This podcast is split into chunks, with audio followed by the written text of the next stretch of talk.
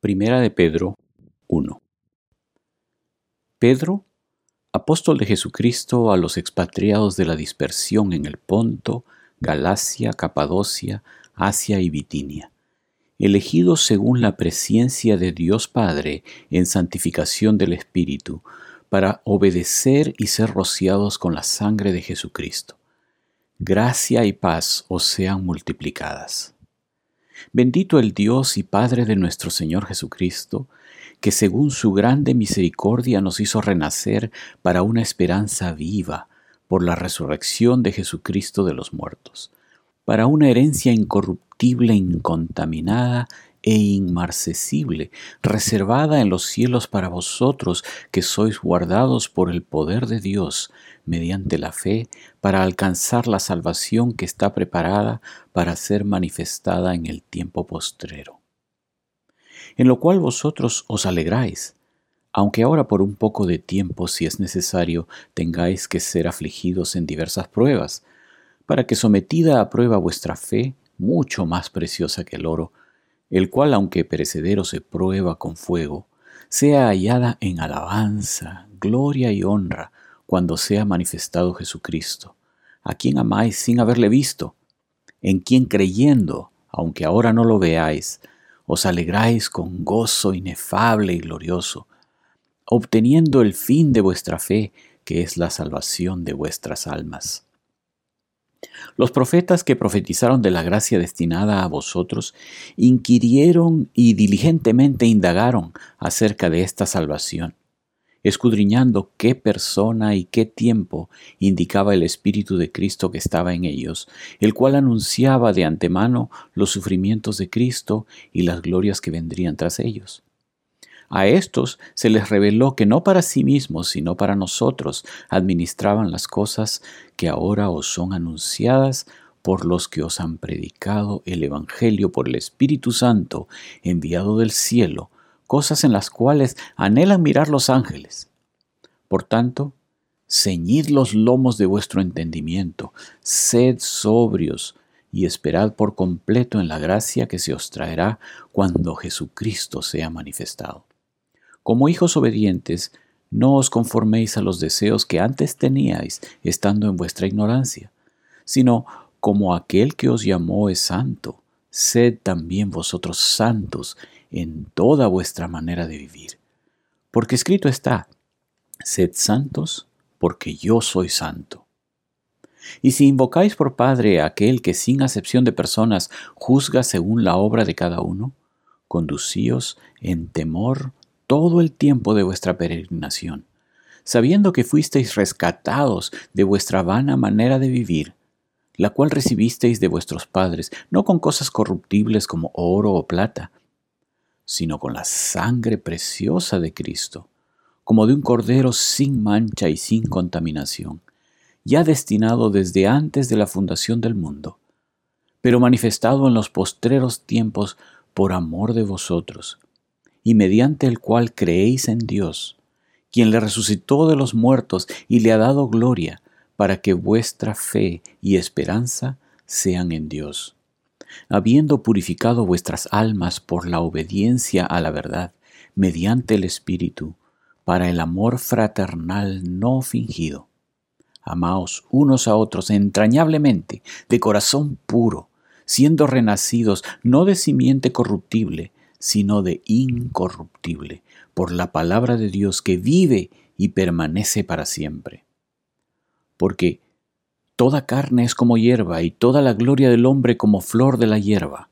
La hierba se seca y la flor se cae, mas la palabra del Señor permanece para siempre. Y esta es la palabra que por el Evangelio os ha sido anunciada. Primera de Pedro 2.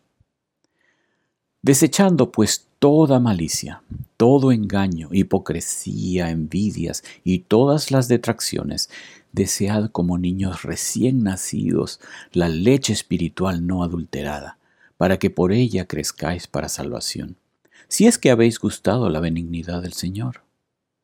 Acercándoos a Él, piedra viva, desechada ciertamente por los hombres, mas para Dios escogida y preciosa. Vosotros también, como piedras vivas, sed edificados como casa espiritual y sacerdocio santo para ofrecer sacrificios espirituales aceptables a Dios por medio de Jesucristo. Por lo cual también contiene la escritura, He aquí, pongo en Sión la principal piedra del ángulo, escogida y preciosa, y el que creyere en él no será avergonzado. Para vosotros, pues, los que creéis, él es precioso. Pero para los que no creen, la piedra que los edificadores desecharon ha venido a ser la cabeza del ángulo, y piedra de tropiezo y roca que hace caer, porque tropiezan en la palabra siendo desobedientes, a lo cual fueron también destinados.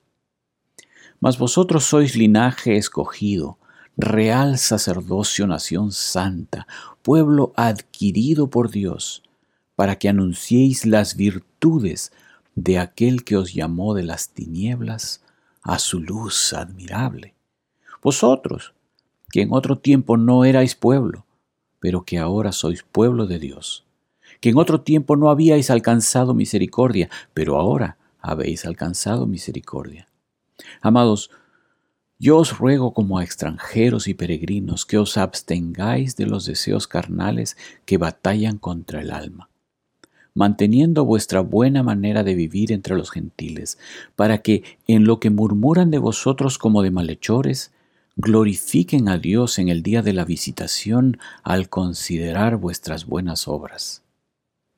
Por causa del Señor, someteos a toda institución humana, ya sea al rey como a superior, ya a los gobernadores, como por él enviados para castigo de los malhechores y alabanza de los que hacen bien. Porque esta es la voluntad de Dios, que haciendo bien, hagáis callar la ignorancia de los hombres insensatos, como libres, pero no como los que tienen la libertad como pretexto para hacer lo malo, sino como siervos de Dios. Honrad a todos, amad a los hermanos, temed a Dios, honrad al Rey. Criados, estad sujetos con todo respeto a vuestros amos, no solamente a los buenos y afables, sino también a los difíciles de soportar. Porque esto merece aprobación. Si alguno a causa de la conciencia delante de Dios sufre molestias padeciendo injustamente, pues, ¿qué gloria es si pecando sois abofeteados y lo soportáis? Mas si haciendo lo bueno sufrís y lo soportáis, esto ciertamente es aprobado delante de Dios. Pues para esto fuisteis llamados, porque también Cristo padeció por nosotros, dejándonos ejemplo, para que sigáis sus pisadas, el cual no hizo pecado, ni se halló engaño en su boca, quien cuando le maldecían no respondía con maldición, cuando padecía no amenazaba, sino encomendaba la causa al que juzga justamente, quien llevó él mismo nuestros pecados en su cuerpo sobre el madero, para que nosotros, estando muertos a los pecados, vivamos a la justicia, y por cuya herida fuisteis sanados. Porque vosotros erais como ovejas descarriadas, pero ahora habéis vuelto al pastor y obispo de vuestras almas.